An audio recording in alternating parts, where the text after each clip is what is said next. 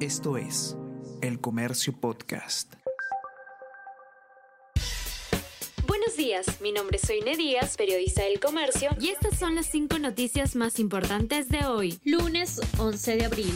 Rechazo a Castillo sube 76% y el 63% pide que renuncie. De acuerdo a una encuesta de Ipsos para América Televisión, la desaprobación a gestión del presidente Castillo subió 10 puntos en un mes. Su respaldo cayó de 26% a 19% respecto a marzo. Por otro lado, el 79% rechaza la labor del Congreso, 9 puntos más que en el mes pasado. El 73% desaprueba a titular del legislativo.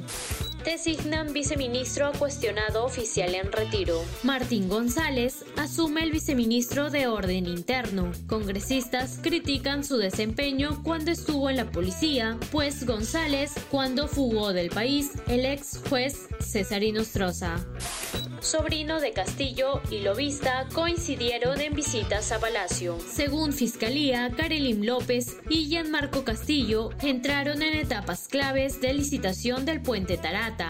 Además, la entidad considera al presidente Castillo líder de una red criminal para dirigir adjudicaciones del Ministerio de Transportes y Comunicaciones más caos e informalidad a la vista. Según expertos, reglamentación del servicio de transporte en colectivo generaría más accidentes y congestión. Además, advierten que los requisitos planteados en la nueva regulación podrían ser difíciles de cumplir para varias unidades, por lo que muchas se mantendrán en el ámbito informal.